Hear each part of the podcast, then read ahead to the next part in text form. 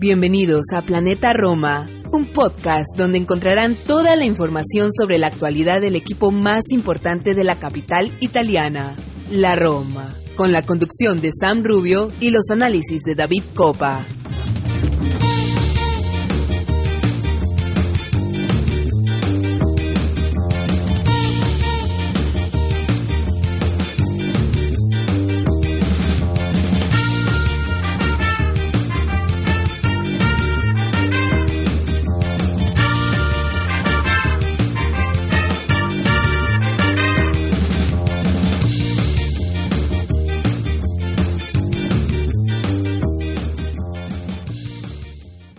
A todos, tifosi y alorosi. Bienvenidos al episodio número 126 de Planeta Roma Podcast. Sam Rubio les da la bienvenida. Como siempre estoy con mi compañero de mil batallas, David Copa, editor de planetaroma.net. Eh, quiero comenzar el episodio eh, diciendo y notando ¿no? que no, no no hacíamos un episodio hace 10 o 11 días por ahí. Y la idea es hacer un episodio semanalmente, especialmente especialmente cuando hay tanto fútbol y cuando hay tanto y cuando ha habido tantas noticias y resultados importantes. O sea, quería comenzar el episodio más o menos pidiendo algún tipo de disculpas y diciendo que la idea es siempre grabar semanalmente. Ah, con, bueno, con eso fuera del camino hay muchísima información, por lo mismo que no grabamos hace más de 10 días. Eh, bueno, perdimos ya en noticias viejas que perdimos frente al Inter. Pudimos clasificar eh, como primeros en el grupo y evadir esa extra ronda de playoff de la Conference League. Yo creo que el tema redundante en este programa, o la palabra redundante en este programa va a ser alivio de no jugar esa extra ronda de playoff, como lo decía.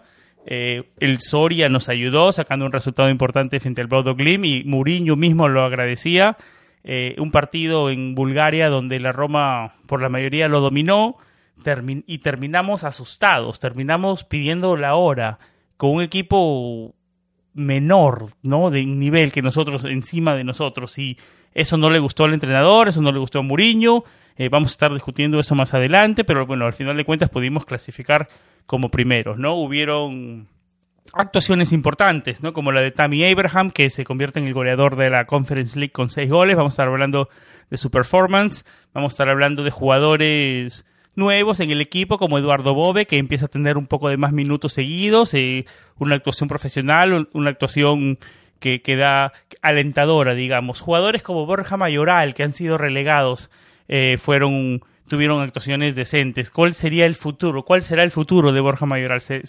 a ver, quiero preguntarle a David, pero se ve un futuro, yo no, yo no veo un futuro ligado pasado el verano entre Borja Mayoral y la Roma, pero bueno, es un tema para debatir. Eh, la lesión de Saniolo es un tema importante. Quiero, quiero preguntarle a David el estatus de la, de la lesión de Saniolo y por qué Muriño lo mandó al campo. Lo, que lo está apresurando, lo está corriendo lo está, como se dice en inglés, running into the ground, lo está, lo está sometiendo mucho, dándole tantos minutos y tantos partidos encima a Saniolo. ¿Fue una, una, buena idea? ¿Están de acuerdo con Mourinho en eso? Eh, quiero preguntarle a David qué piensa en eso también. Eh, eh, vamos a hablar también, antes de cerrar el episodio, sobre la entrevista de Lorenzo Pellegrini. una entrevista donde dijo muchas cosas.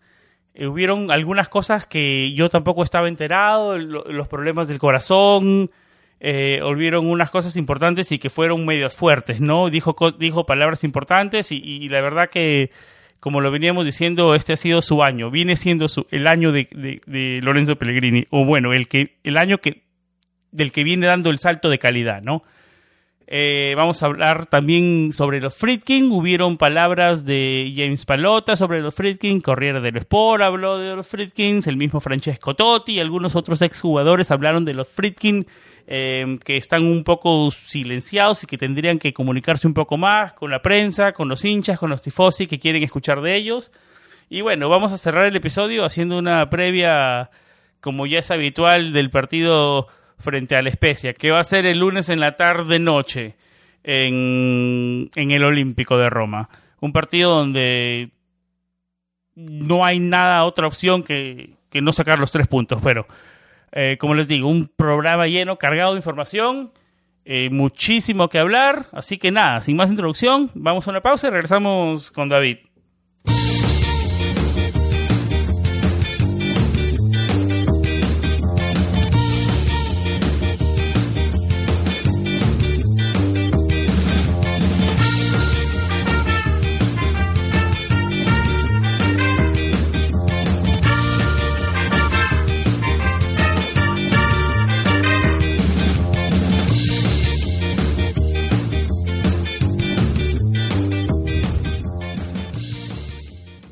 Más de 10 días que no nos juntábamos detrás de los micrófonos en Planeta Roma Podcast, David. No podemos dejar que pase eso tan seguido. Un placer tenerte de regreso. Qué mejor después de la buena noticia de clasificar eh, sin tener que jugar un partido extra. Eh, eh, alivio, ¿no? ¿Estás de acuerdo conmigo que el, digamos, el la palabra indicada de este, o, el, sinónimo o, el tema de este, de este episodio es alivio por no jugar esa, ese playoff extra. ¿Cómo estás, amigo? Bienvenido a regreso a un episodio más. Hola Sam, encantado de estar una vez más por acá por Planeta Roma. Un saludo para ti, para todos los que nos escuchen. Y sí, eh, primero que todo me uno a ti a, las disculpas a todos nuestros oyentes y, que, o sea, no, no fue por falta de intentarlo, los guiones están, hice, hice cuatro guiones eh, más o menos, pero no pudimos grabar por unas razones u otras. Pero bueno, aquí estamos, eh, por suerte hablando después de un, un como tú decías, un poco aliviado, eh, porque él, es curioso porque cuando pensábamos grabar entre semanas, no pudimos y le dije, bueno, Sam, vamos a esperar a, a jueves o viernes, ya evidentemente no vamos a mejorar la clasificación en, eh, en Conference League, así que grabamos ya con, con el sorteo, encima, ¿no? Eh, no, claro. Y, y bueno, al final tenemos esta gran sorpresa. No es que seamos hombres de poca fe, pero realmente eh, parecía difícil. Incluso le parecía difícil a, a, José Mourinho, que sabía que, iba a ser complicado porque no dependía de, de, la Roma propiamente poder lograr ese primer puesto que al final eh, se terminó logrando. Incluso viaja a, a Sofía sin tres de, de sus jugadores y lo más sorprendente es que decidió dejar descansar a Rui Patricio, que hasta ahora había sido uno de los jugadores que había jugado todos los minutos disponibles del Smalling, Rui Patricio y Mikitarian, ¿no? Exactamente, quizás Mikitarian y Smalling era más entendible sobre todo por la carga que venía teniendo Mikitarian jugando con selección, jugando partidos, las lesiones y, venía utilizándolo en demasía. Smalling ya sabemos por qué, eh, y no es por no comer eh, carne roja y eh, Rui Patricio. Pero por ahí va mi primera pregunta, David. A ver, dale, dale. Sí, porque por ahí va mi primera pregunta. Eh, Muriño viajaba ya, digamos, con, con el 11 que mandó al campo, digamos, dio a entender que ya daba por resignado el segundo puesto y jugar el playoff y, y se sorprendió con, con, más que todo con el resultado que se daba en Ucrania con el Soria yo creo que eh, él tenía una esperanza, ¿no? Él siempre, Mourinho es un hombre de mucha fe y lo demostró, lo demostró. Hizo un mix, o sea, hizo un mix de entre Pero toda la temporada, David, perdón que te siga interrumpiendo, pero toda la temporada en los partidos de Europa League se le ha jugado con su mejor once y este no era su mejor once. Digamos, algo daba a entender que tal vez era un poco lejano y no tan cercano. Es que ahora tampoco puede poner su mejor once. Lorenzo Pellegrini fuera, el Charaui fuera, eh, dejó descansar a, a Mickey Osmolin eh, merecidamente. Eh, o sea. Pero en otros momentos no lo dejaba descansar. Claro, pero ahora tiene, ahora entre las lesiones y, y, y, las, y las, la, o sea, el cansancio necesitaba descansar por lo menos a tres. Eh, también él habría hablado muy bien de Fusato en algún momento. Él dijo, yo confío mucho en Rui Patricio, pero también confío en Fusato y el, día que tenga que estar bajo palos lo va a estar y yo tengo confianza en él y me agrada el chico. Y ahí está, o sea, Fusato, eh, los goles que caen al final no son culpa de él y más allá de los goles no tuvo casi trabajo. un gol yo le doy la culpa, el segundo de ellos. Yo creo que, que pudo quizás un poco más, pero no, no es que sea propiamente de él eh, que, hayamos encajado dos goles, ¿no? Mm. No, eh, hay otros motivos la figura de cómo voló, se ve mal, se ve mal. Puede ser, pero al final, te digo, no, no creo que propiamente recaiga sobre él el, el, resultado final o cómo será el resultado final, que vamos a estar hablando de eso un poco más adelante. Eh, pero para responder tu pregunta, eh, entre bajas y, lesiones y seguir un partido no tan importante contra, contra Spezia, pero si luego se viene el Atalanta y tampoco puede forzar mucho a sus jugadores en este punto y por eso eh, le da continuidad a Viña que viene reentrando la lesión, eh, le da minutos a Cumbula.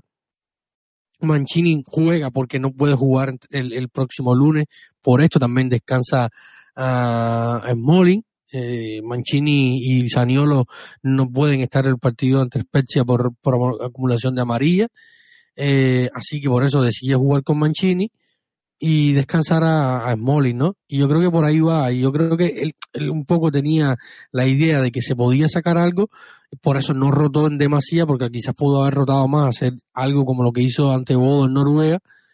Pero aquí trató de cubrirse un poco más sabiendo que podía todavía pasar algo en Ucrania y, y, llegó la buena noticia de Ucrania cuando el Soria le saca esos puntos al, al, al Bodo benditos para, para Mourinho, para la Roma y para los jugadores que al final se, se quitan 180 minutos y poco más de las piernas en un mes de febrero que va a ser complicado, donde ya eh, vamos a estar, o sea, va a haber empezado la Copa, por lo menos habrá jugado una fase de la Copa, si no es que salen eliminados, habrá hoy un partido más, dos más hubieran sido mucha acumulación, eh, en fin, yo creo que, que como tú decías, alivio de eliminar al menos 180 minutos más de las piernas de unos jugadores. Como un rival que, podía haber sido importante y que nada te garantizaba clasificar.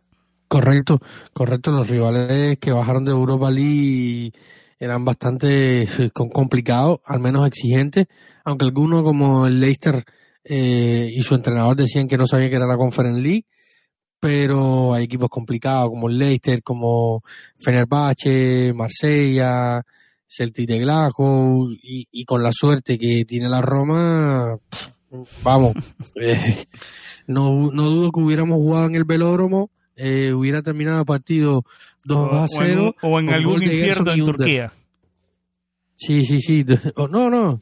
Eso hubiera sido normal. Lo peor hubiera sido ir a Francia a jugar con el Marsella y terminar 2-0 con Paul López atajándolo todo con un gol de Under y otro de Gerson de chilena desde el medio del campo. Porque somos la Roma. Ah, David. Eh, mire, metemos. una tanda de penales y una tanda de penales y Paul López atajándolos todos y el último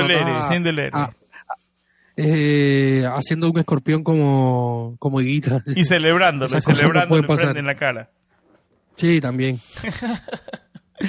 David, metámonos al, para debatir el, o digamos, tratar de resumir lo, lo que, las sensaciones que te dejó el Roma o el CSK Sofía 2, Roma 3, porque comenzó el partido con una Roma, pareció un entrenamiento, ¿no? El nivel muy superior. ¿Cómo, por qué le dimos vida a un equipo como este? Y no te preocupa que si le dimos vida a un equipo como este, otro equipo importante otro equipo importante te lo empata, David. Como mínimo te lo empata. Entonces, y eso es preocupante. y eso es preocupante. Yo, yo me quedo con eso. las sensaciones, alivio, pero las sensaciones no tan positivas en general. Por la performance del equipo. tantos cambios, tal vez en el segundo tiempo desbalancearon el equipo. Lo conversaba con Arión en el programa de Planeta Roma TV. Pero eh, tantos cambios en el segundo tiempo desbalancearon el equipo porque las sensaciones generales, a pesar del alivio, eh, son un poco preocupantes, no sé, y así lo veo yo.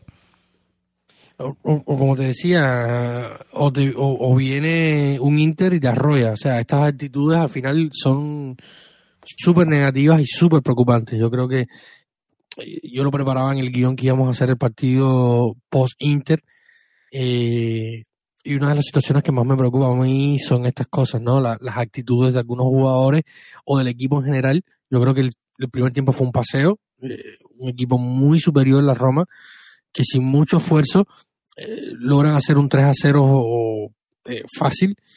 Y yo creo que entre el sentimiento de relajación por el marcador tan amplio, el frío que había, que había muchísimo frío en, Bulgaria, temperatura bajo cero, nevada, y sentirse superiores al rival, más unos cambios que ya Mourinho hablaba bastante de ellos, sigue bien el mediocampo sigue sin funcionar, dejando muchísimos espacios eh, entre líneas y a la hora de correr y presionar es un desastre.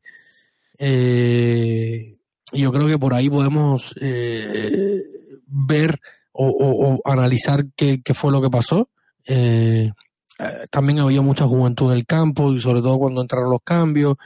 En fin, yo creo que, que, hay, varios factores que condicionan al final el resultado, pero esto no puede pasar. Y si José Mourinho, que es un hombre que trabaja tanto la psicología y, se logra meter tanto en la mente y en la cabeza de los jugadores, no logra cambiar esto, eh, es preocupante, ¿no? Porque yo más allá del juego, más allá de, la táctica que, que, puede ofrecer José Mourinho como entrenador, que, que evidentemente todavía tiene muchas cosas de gran entrenador, esperaba más, yo espero, espero un poco más de, de José Mourinho en cuanto a esto, ¿no? De cambiar la mentalidad que en algunos momentos se ve, pero en otras, como en partido contra el Inter, eh, que también son varios factores que se juntan, ¿no? Eh, como el partido contra Mejor el, equipo, Sofía. técnicamente todo, pero estamos hablando de mentalidad. De mentalidad, de mentalidad, de actitud, de, de, ir y meter.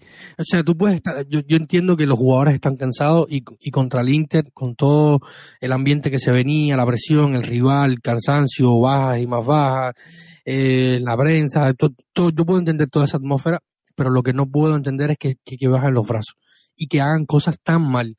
Porque más allá de la táctica de José Mourinho, o sea, ir a presionar, ver tú mirando a los jugadores, eh, como el Bastoni pasa por al lado sin ninguna presión de, de, nadie y tú lo, lo mira como centra, esas cosas eh, no son permisibles. Yo, yo estoy convencidísimo de que Mourinho eh, por, por muy mal que estuviera o que esté, o, por muy, no, sé, no le, va a, no le va a pedir a un jugador que haga esto. O sea, hay que ir y presionar, meter pierna, luchar, eh, eh, ganar, correr. O sea, no puedes correr, haz la falta, haz algo, pero no puedes hacer esto. O sea, caminar simplemente y mirar a tu rival como te, como te, te, te, te machuca en el campo, yo, yo creo que, que no es lo que esperamos de este equipo.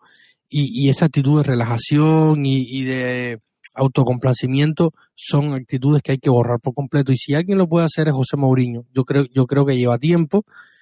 Y también hay algo que tú me decías, o sea, nos decía en un comentario uno de, de, nuestros seguidores y, es eh, Ricardo Montilla hablando sobre todo eh, de, Jordan Beretú, ¿no? Eh, y, y, es algo que, que es em, competencia, ¿no? Una competencia interna que te haga tambalear, porque al final eh, Beretú no tiene competencia en, en, el, en, el medio del campo, quizás como no la tiene Cristante, pero Cristante es otro tipo de jugador, eh, pero necesitamos competencia, ¿no? Que sientas que hay a alguien que le está moviendo el piso, de que te va a sacar la, titularidad, eso también puede ayudar, puede ser un, un, un efecto puede crear un efecto positivo en algunos jugadores, eh, sobre todo los que subir el nivel del plantel. Sí, pero si te bajas esto después queda anulado, ¿no? Porque, por ejemplo, queda anulado con el caso eh, Ricardo, que no para de jugar bien, que no para de correr. También eh, a lo mejor se siente con la responsabilidad de ser el único. O sea, todo pasa por la mentalidad, el tipo de persona, el jugador que tú eres, lo profesional que tú seas, eh, las situaciones tácticas, cómo te... Porque si aplicamos este mismo discurso a Ricardo, vamos a ver que, que siempre va increciendo, ¿no? Y va mejorando desde la temporada pasada hasta ahora eh, siempre que juega Ricardo te da la sensación de que va mejor y de que va mejor. pero las estadísticas dicen que ese tipo de jugadores son, no, es la normalidad, ¿no? no es lo normal. Claro, no es lo, no es lo, no es lo, habitual. Pero te digo, si sigues este mismo parámetro, esta misma discusión de, o, este mismo pensamiento lógico y lo aplicas a, a, te diría, bueno, entonces si es así, pero tú deberías ser igual, pero eh, eh, también depende de cada cual pero sí hace falta competencia interna y sobre todo eh, para responderle una de las, de las preguntas a nuestro eh, estimado Ricardo Montillas que nos dejó varias preguntas en, en nuestro en nuestro post en, en Twitter eh, como hacemos habitualmente antes de, grabar le hacemos preguntas a, ustedes nuestro nuestro nuestro nuestro público y, y, yo creo que va por ahí, ¿no? Que, que, que sí, que tiene razón, que que hace falta una mejor competencia interna y sobre todo para crear este sentimiento de, competir y de lucharse el puesto dentro de lo, del, del, plantel, pero sobre todo para tener un equilibrio que te permita competir y, hacer las rotaciones válidas y que o sea, no se sienta el cambio de nivel entre eh, un jugador titular y un, cambio, ¿no? Que, que, que, esté más o menos, más o menos eh, parejo en cuanto a esto. deja muy buenos puntos Ricardo Montilla y gracias por, por escribirnos, escribe éxitos con Planeta Roma, son un desahogo para algunos tifosi de, de habla hispana. Saludos, gracias por siempre escucharnos y interactuar con nosotros, Ricardo. Eh, nos escribe también Ricardo, nos dice, Showmo está debiendo, pero está Borja y pone en Fire. Se puede considerar el fichaje para mí, un fichaje para mí. Obviamente si haremos algo en enero será low cost. ¿Qué jugadores creen que puedan llegar? El suplente a Carson por una condición a la cristante y tal vez algún velocista. Bueno, ahora vamos a estar hablando de calcio mercado si da un tiempo más adelante, pero yo creo que esas posiciones básicamente estamos de acuerdo todos los romanistas que en, las que necesita un poco de refuerzos, ¿no? Eh, David, tus sensaciones finales, alivio, para antes de, cambiar el tema, alivio. Em, vamos un poco con actuaciones individuales o cosas para destacar de lo que nos dejó este partido. 55 eh, minutos decentes, buenos, digamos, eh, eh, una nota positiva de Eduardo Bove, hizo su, su debut europeo. ¿Qué sensaciones te dejó la actuación del mediocampista, del joven mediocampista romanisti? Yo creo que es un chico que tiene muchísimo talento y, y Mourinho lo sabe y, sabe que puede eh, contar de cierta manera con, con, Eduardo Bove, que, que, ha sido ya también convocado a las selecciones menores italianas y, ha sido uno de los baluartes de los últimos tiempos de la, de la, de la plantilla de la primavera de Alberto De Rossi y ya está en el primer equipo y hizo una muy buena pretemporada. Eh, bajo la idea de José Mourinho y, hoy está siendo una realidad y es un jugador que como Chiervo, por ejemplo, que está hoy en la Sandoria, eh, el propio Félix, aunque es un poco un, poquito menor, eh, que está en, el propio Spezia que enfrentaremos el lunes, es de esta generación de jugadores que ha salido eh, Calafiori y tal, que han salido desde la primavera eh, Trip y, todos los que ya conocemos, eh, de, una generación de, una, de la cantera de muy buena calidad, de muy buena calidad, y, y no, es menos, ¿no? Eh, un, hizo un trabajo muy bueno en las dos fases, tanto ofensiva y, defensivamente se movió muy bien, ocupó muy buenos espacios, eh, siempre disponible, metiendo piernas, yo creo que, es una alternativa interesante a futuro, esperemos que, que siga creciendo como lo está haciendo otro joven jugador que es milanese, que está eh, jugando en la segunda división italiana con el Alessandria y se ha vuelto uno de los indiscutibles del, equipo eh, rojo gris. Eh, pero el chico hizo un muy buen partido, a mí me gustó la verdad, yo creo que tiene muy buen margen de crecimiento y, ha causado mucha, muy buenos, ha levantado muy buenos comentarios la actuación de, Eduardo Bove y si Mourinho confía en él, por algo será así. Yo creo que, que, hay que estar atento a, lo que pueda venirse en el futuro con, Eduardo Bove, que es una de las jóvenes promesas y uno de los grandes talentos surgidos en los últimos tiempos en la primavera Yelorossi. David Polanco, otro de los que siempre nos escribe. Gracias David por escribirnos, por interactuar. Saludos muchachos. Yo aún tengo muchas dudas de esta defensa. Y ahora falta creación con la ausencia de Pellegrini. ¿Será la Roma primavera nuestra salvación? escogí esta pregunta porque está un poco ligado a la primavera lo que hablabas. Yo creo, eh, antes de que tú respondas eh, esta pregunta, David, yo lo que tengo que decir es lo siguiente. La primavera no ha sido nuestra salvación nunca. ¿Qué nos da a pensar que podría ser ahora? La única diferencia que yo veo es que entrenadores anteriores eh, hacían debutar a algún jugador, le dan unos minutos y desaparecían. Eh, Mourinho está tratando de darle más minutos y enfocarse un poquito más en primavera que entrenadores anteriores recientes. Esa sensación me da. Eh, ahora con Bobe, que está repitiendo minutos en Europa, tiene tres partidos en serie, tres apariciones, digamos, cortas, pero tres apariciones diferentes en Serie A. Eh, yo creo que está tratando, de, este, Félix, que tuvo un par de partidos importantes, está tratando de cambiar eso Muriño, tal vez esa sensación me da ahora de que eso, a que vayan a hacer solución, hay, hay una distancia importante y mayor y no creo que pase. David, ¿cómo lo ves? Yo creo que, yo creo que a futuro sí y, probablemente a futuro inmediato.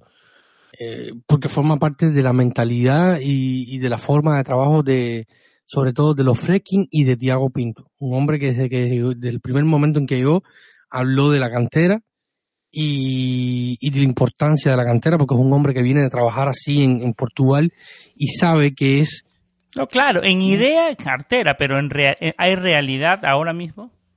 O sea, Yo creo hay que prospectos, sí, hay realidad. ¿no? Hay, hay realidad no, no, realidad no hay, hay prospectos importantes, ¿no? Proyectos. Sí, hay prospectos importantes que son una realidad, o sea, eh, y, y, de ahí se trabaja, o sea, son realidades, hoy son Yo para realidades. hablar de realidad, mínimo media temporada en Serie A y hablamos de realidad, no tres Pero- pero- actuaciones, pero no 55 entiendo- minutos, ¿no? No, Eh, no entiendo el, no, o sea, son una realidad porque son jugadores que están ahí, o sea, más allá de, o sea, estamos hablando de realidad o jugadores establecidos, ya es cuando tú hablas de establecidos es otra cosa, o sea, Pero jugadores que van a aportar a la, a primera escuadra. Pues, ¿no? es, un es un tema para debatir importante. Nadie le está quitando mérito de estar en la primera escuadra, que es un mérito importantísimo. Pero ahora estamos hablando de jugadores que, que, que, que, digamos, no, el, equipo, donde el equipo no va, no va a ver No van a situación salvar y al diga, equipo, no, ni van a salvar la temporada, de Con este jugador estamos bien, ¿no? Más o menos por ahí voy. Y es un tema, es un tema, es un tema extenso, obviamente. o sea, no, no van a salvar la temporada ni, ni nos van a meter en Champions, No, pero son una ayuda real, son una ayuda real, o sea, y, y son jugadores que vienen con un impulso diferente, con una calidad diferente, con un, con un toque diferente y sobre todo porque van eh, de la mano con la con la línea de trabajo de la, de la directiva y de Tiago Ayuda real para competir por Champions, para competir por No, Europa no, no, Liga, para para, para competir por Conference League, para, o sea, ¿me entiendes? Hay niveles O sea, de, de ayuda real, ¿no? o sea, eh, eh, son una ayuda, una ayuda como Félix que te ha ganado dos partidos, Eh, son una ayuda como, como Bobe que, que te hizo una buena actuación mejor que la de Diaguara o la de Arboe en, en partidos previos de, de, de Conference League.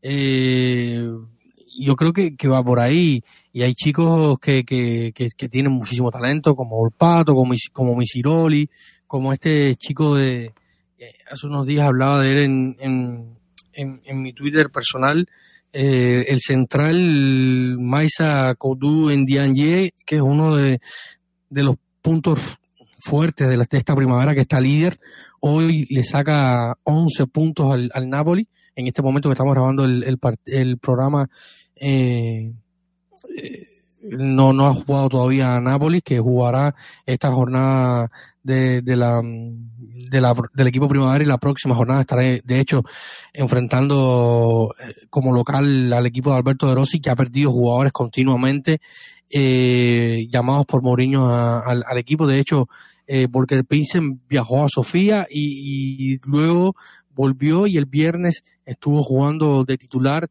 contra el contra el equipo de, de contra el Spal, que se le ganó 4-1 bajo una lluvia intensa en, en el Trefontana. Eh, pero son, son jugadores que te pueden dar una mano en un momento determinado y jugadores que tienen calidad a futuro.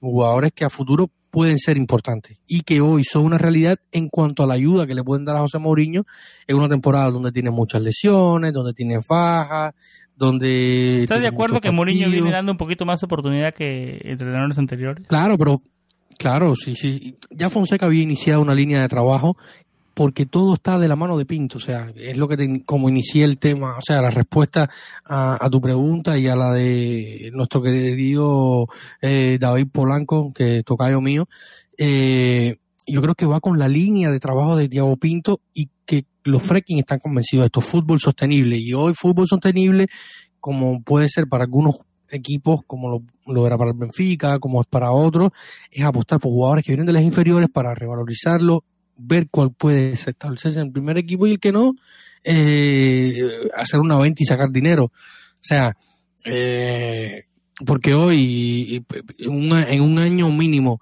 Félix continúa en este nivel y, y- y puede ser, no sé, otro Jude Bellingham, otro eh, Jadon Sancho. Pero por eso, eh, vamos a darle seis meses, no tres partidos. no, no, yo te digo, claro, hay que darle tiempo, pero digo, la realidad dentro de la Roma de estos jugadores hoy es que son una ayuda extra para Mourinho.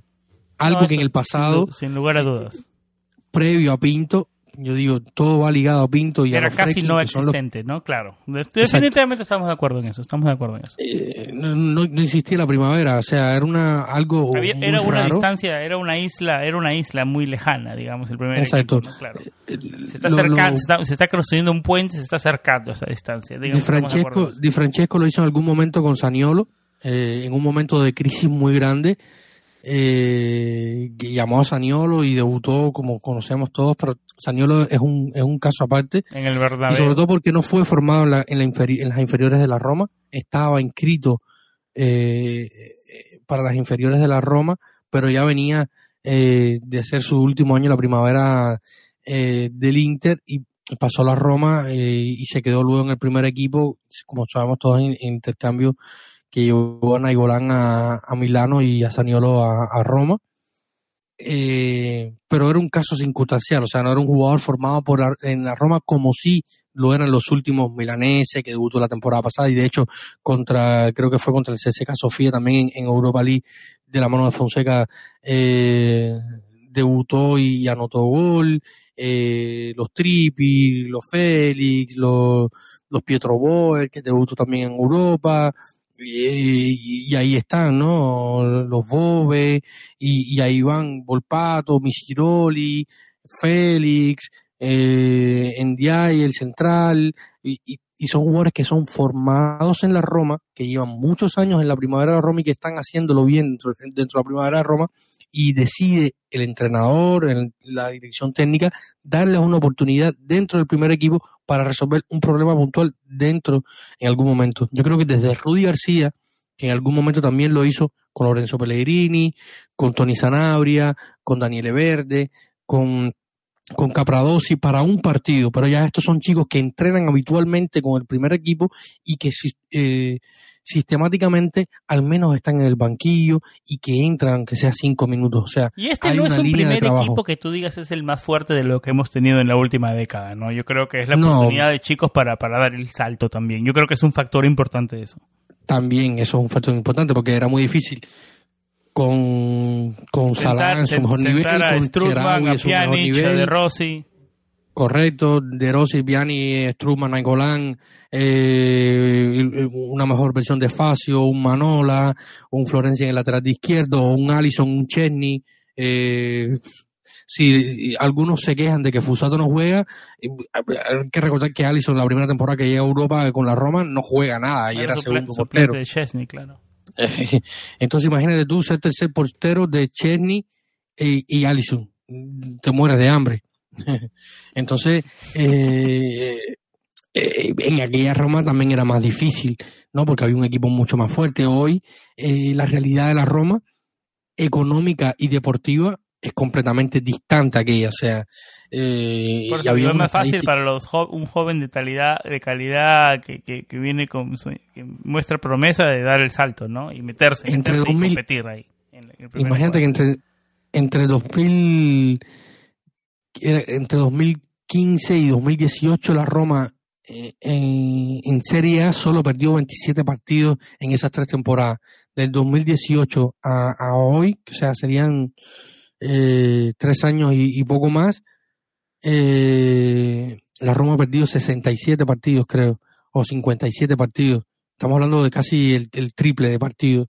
Y hay una situación clara que dice que, que hay un, un decrecimiento del nivel eh, importante. ¿Cuánto tiempo ha pasado de que la Roma no le ganaba? ¿A quién? A un top 6, a un, digamos, a un equipo top. Hasta ahora no le ganamos. Digamos, el día que le ganemos va a decir, la Roma no le gana a un equipo top 6 ¿desde cuándo? ¿Cuándo fue la última vez que le ganamos Sí. a un equipo top 6? ¿Del 2018? O sea, eh, ¿Al- en, en, condici- en condiciones reales un derby, el derby la temporada pasada 2 No, a porque el 0. partido contra la Juventus no, va- no valía, ese no lo cuento. Sí, y si, y si te pones y si pones a colación el derby también fue ya penúltima jornada casi. Por eso, es, esa estadística va a 34, ser un 35. partido significativo mucho tiempo, pero bueno, eso es, es un tema... no- en medio de una temporada no, no lo hace bastante tiempo. Y, y si vas a mirar el próximo rival importante que es Atalanta, no le ganamos, le, ha- le hemos ganado un partido en- de los últimos 12 o 13, que fue el tiro libre de, Kolarov en- en Bérgamo. cuando abri- para abrir la temporada, ¿no? Exacto. 2017 creo que fue eso. Uno de, de, de 10, uno de 12, así estamos con, con Atalanta. O sea, que igual que aquí me decía, no, que Mourinho fracasaba porque perdió con el Inter. Bueno, la Roma los antes de ese partido había jugado 10 partidos con el Inter y no lo había ganado. O sea que no, no, no es que no. Eh, Mourinho, y, y, y, evidentemente en los 10 partidos anteriores había mejores equipos que ese que salió al campo contra el Inter, que probablemente también sea un mejor Inter de los 10 anteriores que enfrentó la Roma antes de ese partido. O sea, hay que poner las cosas en una balanza y analizarlas con, con coherencia a la hora de hacer estas cosas. Que no es el mismo Mourinho, que quizás bla, bla, bla, el discurso de siempre, correcto, pero tampoco es la Roma de, de, de, hace cuatro o cinco años. No lo es, está bastante distante. Salah, el Charaui, mejor de Checo, eh, Raya, Kevin, Daniele, eh, Manola, Allison. claro, no, no, obviamente, obviamente. Y, y, gracias que está Rui Patricio, y, y gracias que Molin está, parece que volviendo, cruzamos los dedos, tocamos madera, eh, hacemos una reverencia a la virgencita de, de no sé quién, y, y así, o sea, de que Castro no se lesiona, eh, y, porque si no iba a ser muchísimo peor, muchísimo peor. Eh, nos escribe Irving Science, nuestro Patreon. Eh, si ustedes también quieren ser nuestro Patreon, nos pueden seguir en patreon.com slash planeta Roma, donde a veces tenemos un poco eh, audios extras eh, y nos pueden más que todo apoyar para nuestro proyecto que tenemos para el hosting de la website, el hosting de la, de la página web y apoyar nuestro proyecto para seguir para seguir avanzando y seguir creciendo, ¿no? Si les, les gusta nuestro contenido y les interesa apoyarnos, es en patreon.com slash planeta Roma. Eh, y se pueden unir a nuestro grupo de WhatsApp. Oh, eh, ahí estamos tienen un par de regalos, unos regalos buenos de bienvenida y tienen una invitación para unirse a nuestro grupo privado de WhatsApp, como decía David. Eh, en lo personal, los casos de Viña y Shomu me han decepcionado un poco. Uno por las lesiones y otro porque mis expectativas eran mayores. Con casi media temporada cumplida. ¿Cuál es su valoración de los refuerzos. Pregunta para extendernos. Eh, yo creo que lo de Viña viene mostrando, viene, viene, siendo de, digamos, viene de menos a más. No sé si puedo decir tal vez lo mismo de Shomuro, tal vez de más a menos, pero, pero es difícil para un jugador que entra, tiene minutos, entra, sale, digamos, no, no tiene una continuidad. Eh, es más difícil establecerse para un jugador así. Es más que todo en un lugar como Roma. O sea, hay que darle un poco más de tiempo a Yomuro Y lo de Viña, yo creo que viene mejorando. Tal vez no al paso que esperábamos, pero, pero viene mejorando. Y ofensivamente es un arma. Centra, los centros, sus centros no son, son buenos. Tal vez defensivamente es algo donde, donde, un área donde puede mejorar. Pero es, es un, digamos, es un buen, digamos, cuando regrese Espinazola va a ser un muy buen suplente de Espinazola, eh, Viña. Yo creo que por ahí estamos bien. ¿Cómo tú ves estos dos, David? Es que yo no eh, primero que todo un, abrazo y un saludo a nuestro queridísimo Irving Sáenz, nuestro Patreon y gracias siempre por el apoyo incondicional a, Planeta Roma. Gracias a ti hoy podemos seguir un poco que, eh, colgando un poco de noticias en nuestra web y, seguir adelante con nuestro proyecto. Y yo realmente no puedo hablar de decepción hoy, ¿no? Eh, como tú lo decías, con Chomu, por ejemplo, yo siempre pongo el ejemplo de, de, de Nicola, Nicola que yo lo defendí mucho en su momento, eh, salvando las diferencias, porque a mí me parece que Shomurodov hoy eh, es mejor que aquel Kalini que llegó a la Roma hace un par de temporadas por calidad, por diferentes, por de todo. Sí, son jugadores diferentes, pero eh, de cierta manera están ocupando el mismo rol. Eh, y el punto es que es lo que tú decías, muy difícil entrar cinco minutos y tienes que hacer tres goles. Ay, qué mal, no lo hiciste. Entraste 45 minutos y, oye, tenías que cambiar el partido y no lo hiciste. Y el resto de los 10 jugadores eh, que juegan contigo están jugando pésimo. O sea, e, e, es, difícil, es bastante difícil siempre. Yo digo que hay muy pocos jugadores que tienen esa virtud. Yo creo que uno de los últimos tiempos que yo le he visto esa tremenda virtud para entrar partido en curso y cambiarlo es Luis Muriel salvo de, eh, más allá de Luis Fernando Muriel, yo no he visto muchos jugadores que sean capaces de entrar a un partido y, cambiarle la cara. Pero otra vez vamos a lo mismo, no es la norma, es la rareza, ¿no? Exacto, no es lo normal, no es lo normal. Y, y sobre todo en una Roma que ha sido tan variante en esquema, en jugadores, o sea, ¿cuántas veces Mourinho ha repetido? dos veces, tres veces. En cuanto en, en 15 partidos de, liga y veintitantos partidos de temporada.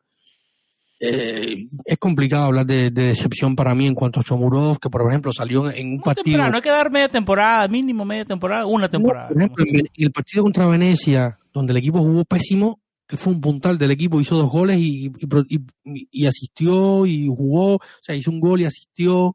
Eh, yo creo que, que, hablar de decepción un equipo tan cambiante y cuando tienes tan pocos minutos eh, es complicado, ¿no? Eh, sin embargo, em, con Viña quizás hay algunos que esperaban un poco más. Yo creo que es un jugador que tiene muchísimas ganas, que corre, que siempre le mete ganas, que, que prácticamente ha jugado todo también. Es otro como Castro que ha jugado prácticamente todo porque Calafiori entre lesiones, baja forma, que Mourinho no confía mucho en él por su juventud, porque hace recorrido a veces pésimo, se ubica mal la táctica más allá de que pueda defender mejor o peor que Viña, prácticamente es un desastre. Eh, tiene que mejorar muchísimo esto. Eh, Viña está viviendo su primera temporada en Europa, se está adaptando un, un país, una, una, situación nueva, todo completamente nuevo, eh, otro nivel de exigencia, es un club, ciudad, compañeros, todo nuevo, y una Roma que se aplica lo mismo para, para, para, para Chomurov, que ha sido cambiante, que ha tenido otras exigencias, ha tenido bajones, y yo creo que, que, hay que darle tiempo, ¿no? Yo creo que al final los, fichajes se, se, evalúan al final de temporada con objetivos o no cumplidos y más o menos eh, podemos hacernos una idea, porque al final, si, si volvemos en el tiempo y hablamos de, de en la primera temporada, cuando se terminó, podemos decir, oye, mira, chao y gracias, no, vete de aquí. eh, Sabatini gastó. Es el ejemplo perfecto, digamos, la primera temporada de Checo y lo que se convirtió después, ¿no? Exacto. No estamos diciendo que, que Shomurodov vaya a ser otro Dincheco ni que Viña vaya a ser Maldini. ¿no? pero estamos diciendo que todos los jugadores requieren tiempo de adaptación. Exacto. Algo que no hay hoy en el fútbol. Y menos en Roma, ¿no? Olvídate. Exactamente. Y, algo que pide tanto eh, José Mourinho a diario que, que, es tiempo, así como lo pide Thiago Pinto, ¿no? Yo creo que, necesita, que este equipo necesita tiempo para trabajar. Yo yo siento una gran tranquilidad por muchas cosas que veo en el equipo y que antes no veía. Métodos de trabajo, forma de pensar, de hacer, más allá de los resultados en el campo. Eh, yo lo que más exijo es, lo que te comentaba antes, una mentalidad ganadora, eh, actitud positiva. Y yo creo que Mourinho esto espero eh, y creo que puede a futuro lograrlo. David, eh, vamos a cambiar un poco el tema y, también nos escribe Carlos Domínguez sobre la situación de Saniolo y las posibles consecuencias de una lesión importante. Nos escribe Carlos Domínguez. Saludos a Carlos, que también es uno de los que siempre nos escribe e interactúa. Muchos saludos, Carlos. Saludos a todos. Irving, Carlos, David, Ricardo. Gracias por seguirnos siempre y escribirnos, interactuar. Eh, David, ¿te parece que fue un error de José Mourinho mandar a Nicolás Aniolo al campo y digamos darle tantos minutos? Es una cosa querer que, que tenga minutos y la única y lo hemos hablado en este podcast que la única forma de que regrese a su nivel es con minutos. Pero ¿te pareció un poco de más que lo meta en un partido en Bulgaria? Y, y, bueno, es fácil hablar con el resultado del lunes, ¿no? Como se dice, se lesionó y bueno, la culpa es de Mourinho. Pero ¿te pareció apresurado meterlo en un partido, dadas las circunstancias como se estaba dando? Sí, como tú dices, hablar con el periódico del lunes bajo plazo es muy fácil y Mourinho tiene la culpa. Al final yo creo que era un partido que, Mourinho buscaba un poco que él se, que siguiera encontrándose con el gol, después de la frustración del partido contra el Inter, que, que, anotara, que, que, que se que eh, ganara un poco de, de, de ego y, de, buenas sensaciones que al final terminan transformándose en, un, en un, mal momento y una situación negativa. Eh, y, y, acusamos a Mourinho de, esto, ¿no? Al final él no puede jugar el lunes, está eh, sancionado por acumulación de amarillas, vio su quinta amarilla en el partido contra el Inter y no puede estar contra, contra Spezia el próximo lunes. Así que yo creo que, que entre una cosa y otra, yo creo que por esto lo envía al campo. Luego podemos analizar la situación de física de, de, Saniolo, de que eh, podía llevarse con un poco más de cautela. que Mourinho lo ha hecho cuando ha tenido que mandarlo al banco, lo ha mandado al banco, cuando ha tenido que cambiarlo por, por un calambre lo lo ha hecho. Si alguien ha cuidado a Mourinho, eh, si alguien ha cuidado Mourinho es Aniolo eh, y lo ha llevado con calma. Él pensó que era una buena oportunidad, viendo cómo estaba el ritmo del partido y lo que se venía, mandarlo al campo. Ah, no salió bien, perfecto. Ahora sale y, hace un hat trick y, y, oye, qué grande Mourinho, ¿no? Yo creo que, que, esto está en el juego. O sea, salir y culpar a Mourinho, hay que ver sus razones. Eh, y por qué lo hizo. Yo creo que era, que era un poco por ahí, ¿no? Tratando de que, de que eh, buscara confianza, lograra encontrarse con el gol y, y, una, y un buen sentimiento. que Él quería, quiero pensar que lo que buscaba era provocar un buen sentimiento en Nicolás Aníbal ante un rival que defensivamente sufría, pero al final terminó saliendo mal, ¿no? En cuanto a su lesión, en cuanto a su lesión no, no hay problema, o sea, se estuvo este este viernes en Trigoria, se realizó un, una un, no se le hizo resonancia magnética, pero sí se le hizo algunos análisis y quedó descartada alguna lesión. Eh, Parece que regresaría frente a Atalanta, ¿no? O sería disponible, digamos estaría disponible al menos ante Atalanta. De todas maneras, vamos a estar al pendiente, pero hasta ahora eh, nos saltan las alarmas. Eh, está todo bien. Se le hizo una, una ecografía, fue lo que se le hizo, y se quedó descartada alguna, alguna lesión, alguna situación eh, negativa. Así que, que no fueron necesarias más eh, análisis médicos y por lo tanto va a descansar el lunes ante Spezia, pero sí estará probablemente contra Atalanta el próximo fin de semana. Un jugador que no estará frente a Atalanta el próximo fin de semana ni tampoco contra Especia es Lorenzo Pellegrini. David, que está lesionado, estará fuera de las canchas hasta enero, hasta algunas, algunas semanas más, pero se mantiene ocupado. Dio una entrevista interesante donde dio muchísimos detalles que tal vez muchísimos romanisti no sabían. Con la entrevista al, portal The Players Tribune.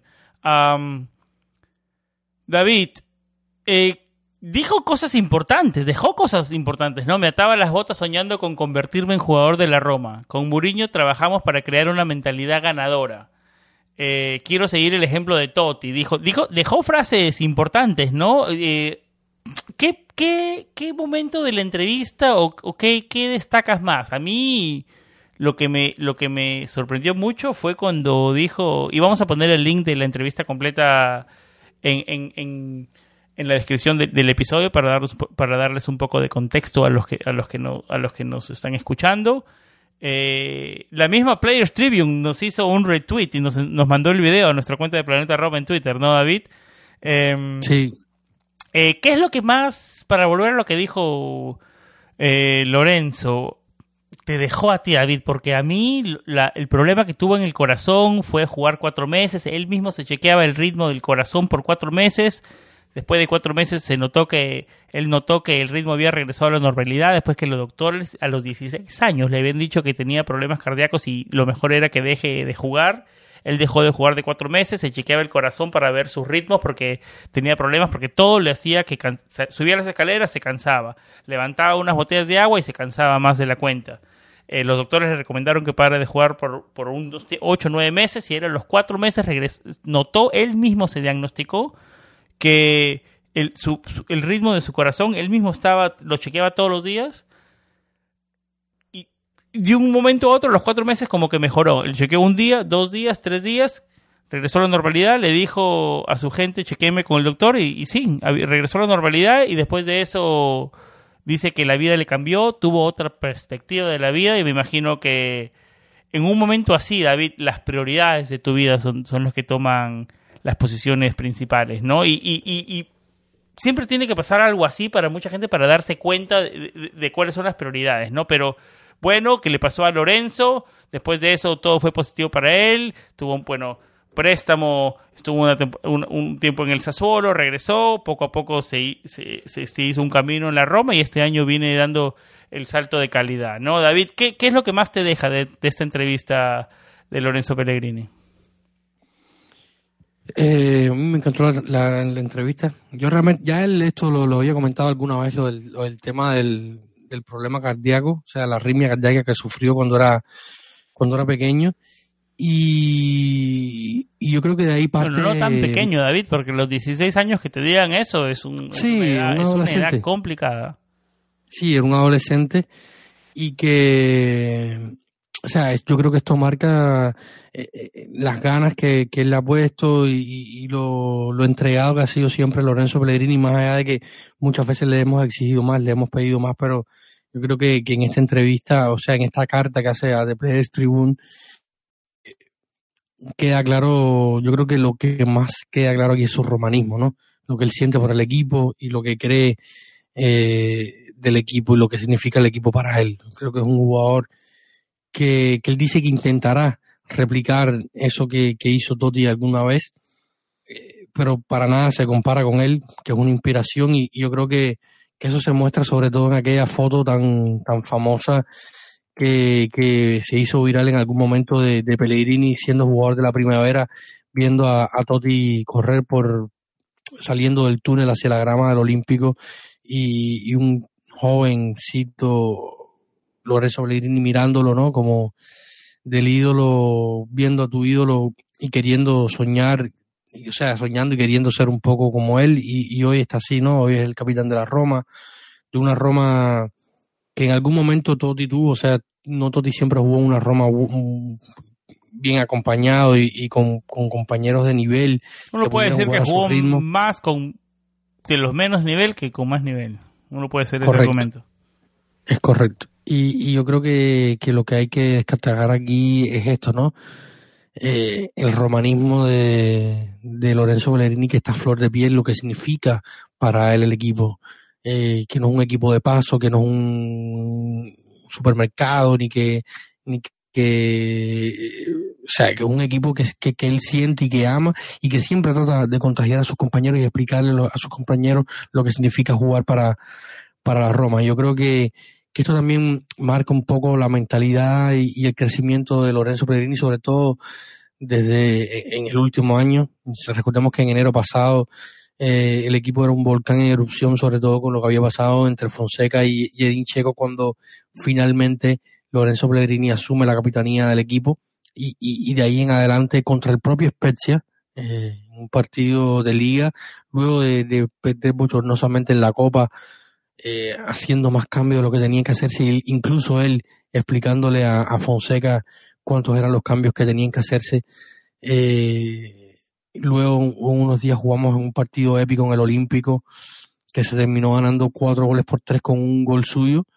Eh, yo creo que ahí marcó el inicio del crecimiento, o sea, del primer paso hacia el, hacia el Lorenzo que tenemos hoy y el Lorenzo que se está construyendo hoy, que es ese Lorenzo líder, eh, un líder coherente y un líder de, equipo, de vestuario y, el eje y, el eslabón principal de una nueva era en la Roma al frente de José Mourinho, que como conocíamos dijo esa frase de que, que, se ha, que ha marcado este inicio suyo en la Roma, que es que si tuviera 11 Lorenzo Pellegrini, los alineara a los 11. David, em, cambiando el tema un poco, vamos a hablar de los, de los dueños, de los Fritkins, porque fueron tema de conversación. Eh, nuestro dueño anterior, James Palota, habló de los Fritkins, de gente del Corriero del Sport, habló de de los Fritkins. El mismo Francesco Totti habló de los Fritkins no hace mucho. Que todo bien, y resumen todo bien con los Fritkins, pero tienen que comunicarse un poquito más y hablarle a la gente, ¿no? Sentirse un poquito más cercanos a ellos. Eh, ¿Estás de acuerdo con ellos? ¿Con, con el pensamiento generalizado que, que, tienen que acercarse un poco más los Fritkins a, a, a, a, a los tifos y mostrarse un poco más humanos, digamos? A ver, eh, yo creo que esto es muy fácil de responder. Que no hablen nada. A mí, o sea, a mí en lo personal, mi opinión que es que me hablen como, que tengan el status quo, en tu opinión. A mí, que me hablen como cuando abra eh, la web para revisar este mismo Corriere del Sport, el Romanista y tal, y vea eh, los números de la Roma siguen mejorando y, están en verde, para mí es una declaración de los fracking. Cuando vea, eh, como leo en los últimos días, los fracking siguen empujando por el estadio, siguen trabajando por el estadio, para mí es una declaración de los fracking. cuando yo leo que el equipo renovó Lorenzo Pellegrini hasta 2026 y lo hace, eh, le quita la cláusula de rescisión del contrato y lo hace una piedra vital o, un eslabón vital del equipo, para mí es una declaración de los Fredkin. Cuando el equipo contrata, eh, cuando los Fredkin volaron a Londres, convencieron a José Mourinho y lo hicieron entrenador de la Roma, para mí es una declaración de los Fredkin y, que, que sigan hablando con actos, que sigan hablando con acciones no quiero un papanatas hablando cada cinco minutos y emitiendo eh, argumentos vacíos. Eh, a mí no tienen que explicarme nada realmente. Eh, ese, mensaje, ese último mensaje fue a Boston o, para dónde fue dirigido? No, como decimos acá en mi tierra, al que le sirva la saya que se la ponga. eh, pero yo creo que me, que me quiero que me sigan hablando así. O sea, yo no, no tengo ningún interés en, estar leyendo en una radio romana eh, continuas declaraciones de un, de un dueño, que al final se quedan en declaraciones vacías, y sí prefiero seguir viendo las acciones de un dueño que al final está luchando con una, con una eh, montaña enorme de deudas que le dejó un anterior dueño que sí hablaba mucho y al final eh, hizo bastante poco. Eh, y, esto, por ejemplo, Roberto Maida, que es un periodista conocido en el mundo Era mi, Roma. mi siguiente pregunta, el incidente Roberto Maida, Paul Rogers, ¿puedes elaborar, por favor? Era mi siguiente pregunta, porque se había relacionado a eso, ¿no? Sí, Paul Rogers, o sea, Corriere del Sport, a raíz de estos comentarios de que los freaking tienen que hablar más, eh, Sebastián Onela, Palota y otros eh, especialistas, entre comillas, eh, que salen en las radios y en los diarios romanistas hablando, pidiendo que los fracking hablaran más. Eh, Roberto Maida hace un artículo en Corriere del Sport, cinco, que se llama Cinco preguntas a los fracking. Yo ni me tomé el tiempo de leerlo porque me parece algo absurdo. Y a este artículo, alguien que sí lo leyó, y alguien que, que, tuvo mucho tiempo dentro del mundo de la Roma y de lo que es la Roma hoy en redes sociales y, ese trabajo social eh, también que hace la Roma hoy con, con Roma Cares y todo, lo, eh, va mucho de la mano de, los chicos Missing Children y todo eso. Exactamente, de todas estas iniciativas sociales de la Roma. Eh, Tienen nombre y apellido. Paul Rogers, que, que era uno de los encargados de los medios y la difusión y, y, de las plataformas en redes sociales de, de, Paul Rogers, que se fue eh, luego de, varios años en el club, retuiteaba esta publicación de las cinco preguntas del, a, los fue la mejor contratación de Palota digamos yo creo que fue una de las grandes contrataciones de Palota sin duda y uno de los, uno de los grandes baluartes eh, de, que hizo, una de, las, una de, las, personas que hizo crecer la marca Roma sin dudas a nivel eh, en general. Y Paul Rogers eh, retuiteaba esto y, decía como que, que, es una burla y que mientras siga habiendo este tipo de prensa en Roma, muy pocas cosas pueden mejorar, ¿no? Yo creo que tiene completamente razón.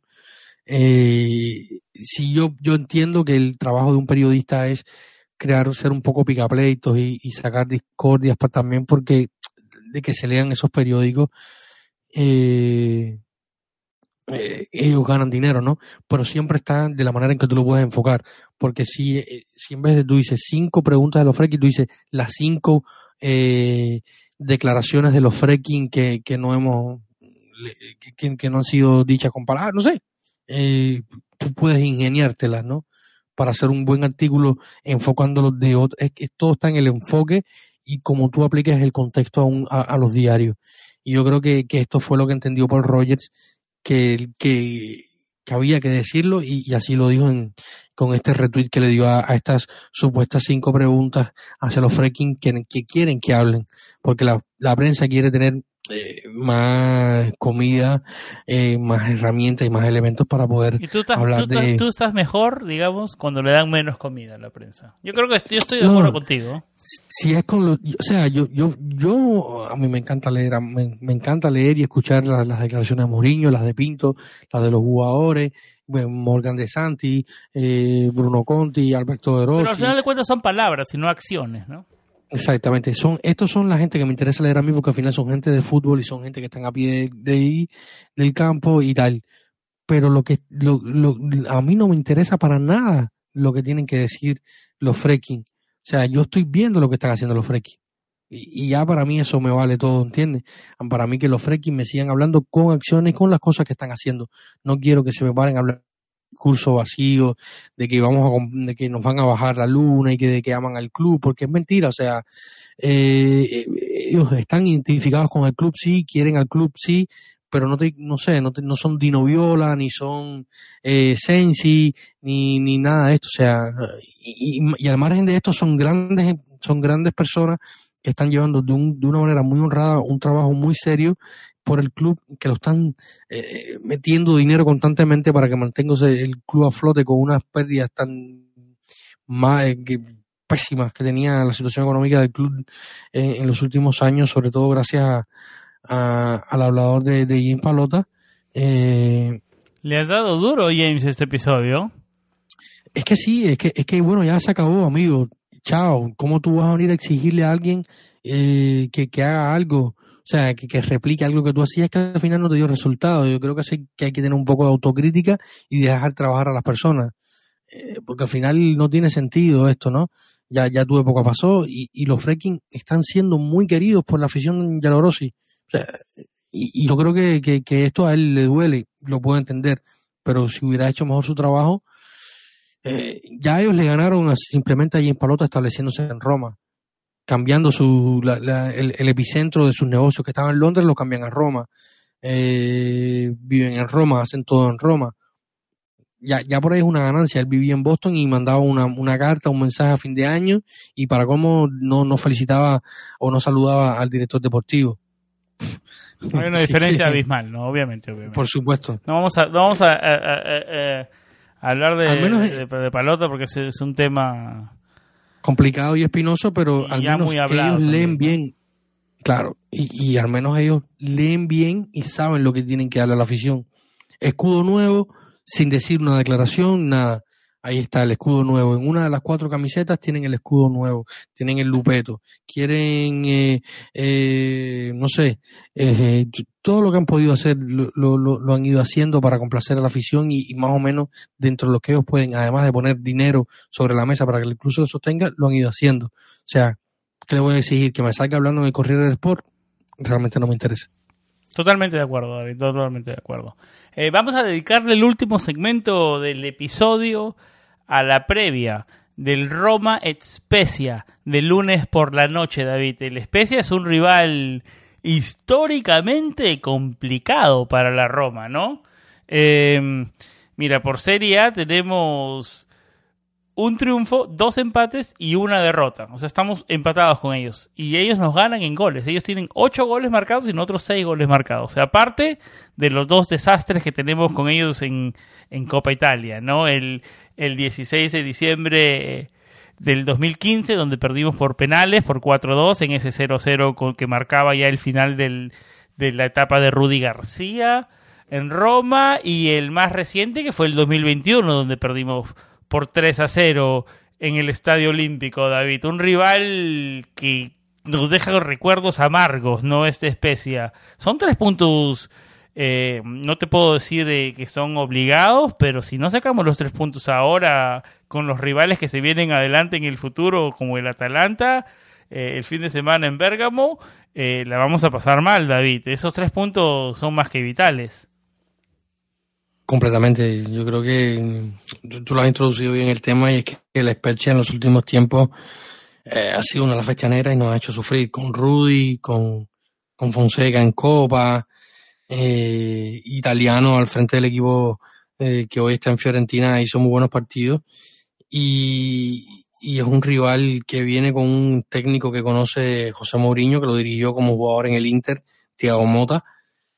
Eh, y, es un, y, son tres puntos que hay que sacar. Un equipo de los coleros, de lo que probablemente no mantenga la, la categoría el próximo año no esté en Serie A. Por lo tanto, hay que sacar los tres puntos para ir con la moral lo más alto posible a jugar un partido contra la Atalanta. Eh, y, y ahora momento de hablar de ese partido, pero madre mía, qué nervios ese partido. sí, sí, sí, correctamente. por eso eh, es más importante que nunca eh, sacar los tres puntos. Además, Atalanta tiene que, viajar a, al 20 a jugar con el Gelas. Eh, en fin, yo creo que, que hay que sacar los tres puntos sí o sí el lunes para llegar al, próximo partido con la moral tan. Una especie, como tú lo dices, puesto 17, ¿no? Que no es de los mejores, no llega en sus mejores momentos, ¿no? Exactamente, un equipo que juega mejor en casa que fuera, si podemos decirle. Un equipo que tiene muchas, muchas eh, puntos, puntos flacos. ¿Y los, de los puntos altos de la especie, cuál podrías nombrar, David? Si tengo que, que, hablar de, de, los, de los puntos altos, eh, evidentemente hay que hablar de, de, de, de Yachi, uno de los, de los delanteros de, uno de los, de los interiores, podríamos decir, en este caso del equipo de Thiago Mota. Eh, hay jugadores como, como Mayore, que es el capitán, que es un jugador que, que aunque es un mediocampista, aunque llega mucho, tiene poco gol. Esperemos que esto no se convierta en un mantra ahora para el partido del fin de ese, del, próximo lunes. Eh, eh, pero tiene un jugador interesante, o sea, Yassi, Enzola, que es el, atacante, Rey Manash, que, que, es un ex un, jugador formado en el Inter. Eh, Daniel Verde, un ex romanista que tiene tres goles. Pero Thiago Mota no, Thiago Mota no, no le gusta mucho a Daniel Verde. tiene tres goles esta temporada. Sí, y cada vez que hace un gol es un golazo y, cada vez que se nos hizo un golazo también en la Copa. Eh, la ley del ex a nosotros siempre se nos cumple, pero pero a Thiago Mota eh, no le encaja muy bien en este esquema de, de 4-4-2 que tiene él y por eso eh, entra a veces más de, de, cambio que otra cosa. Y yo creo que, que es un equipo que, que, que, se le puede ganar, ¿no?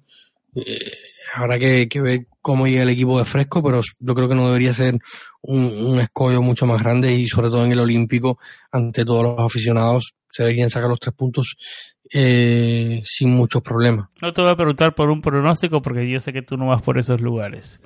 Em, David, eh, ¿algo más que decir antes de cerrar este episodio? Lo prometido fue deuda. puedo decir.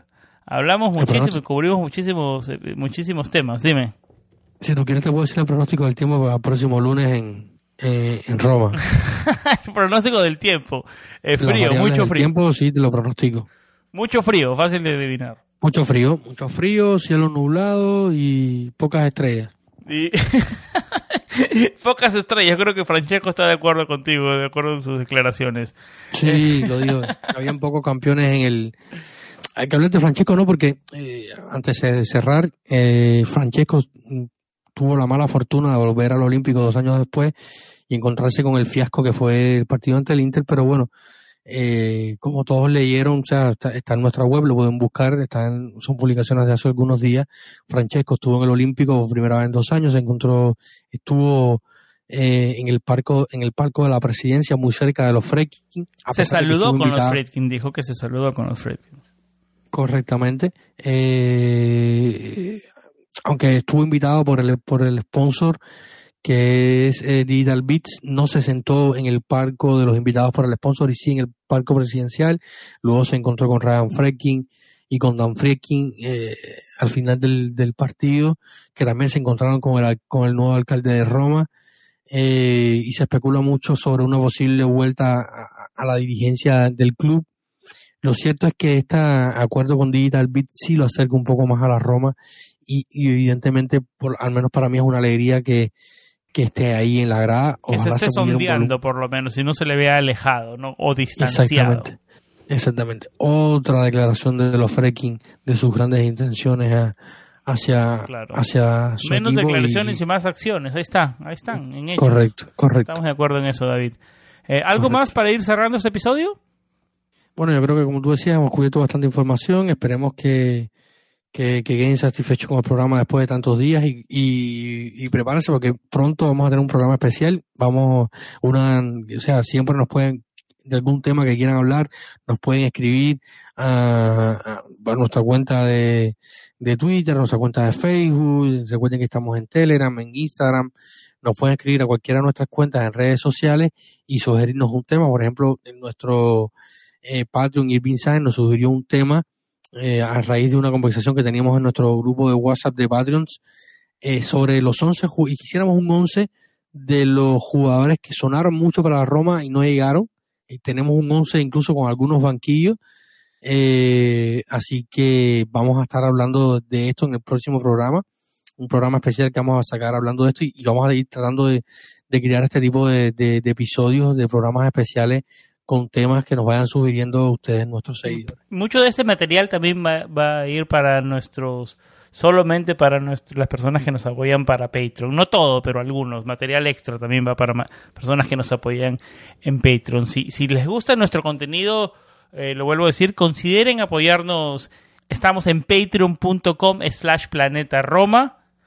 Eh, así nos encuentran. les ofrecemos, como digo, audios extras, em, invitación a nuestro grupo de WhatsApp donde estamos en comunicación constante sobre noticias de la Roma. David es súper activo.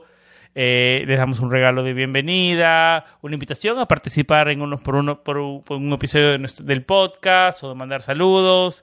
Así que nada, y más que todo apoyan nuestro proyecto, ¿no? Que, y los gastos de la página web, del hosting del podcast y todo lo que los, los digamos los gastos logísticos que esto que este crear este tipo de contenido requiere. David, algo que agregar a nuestra plataforma de de Patreon?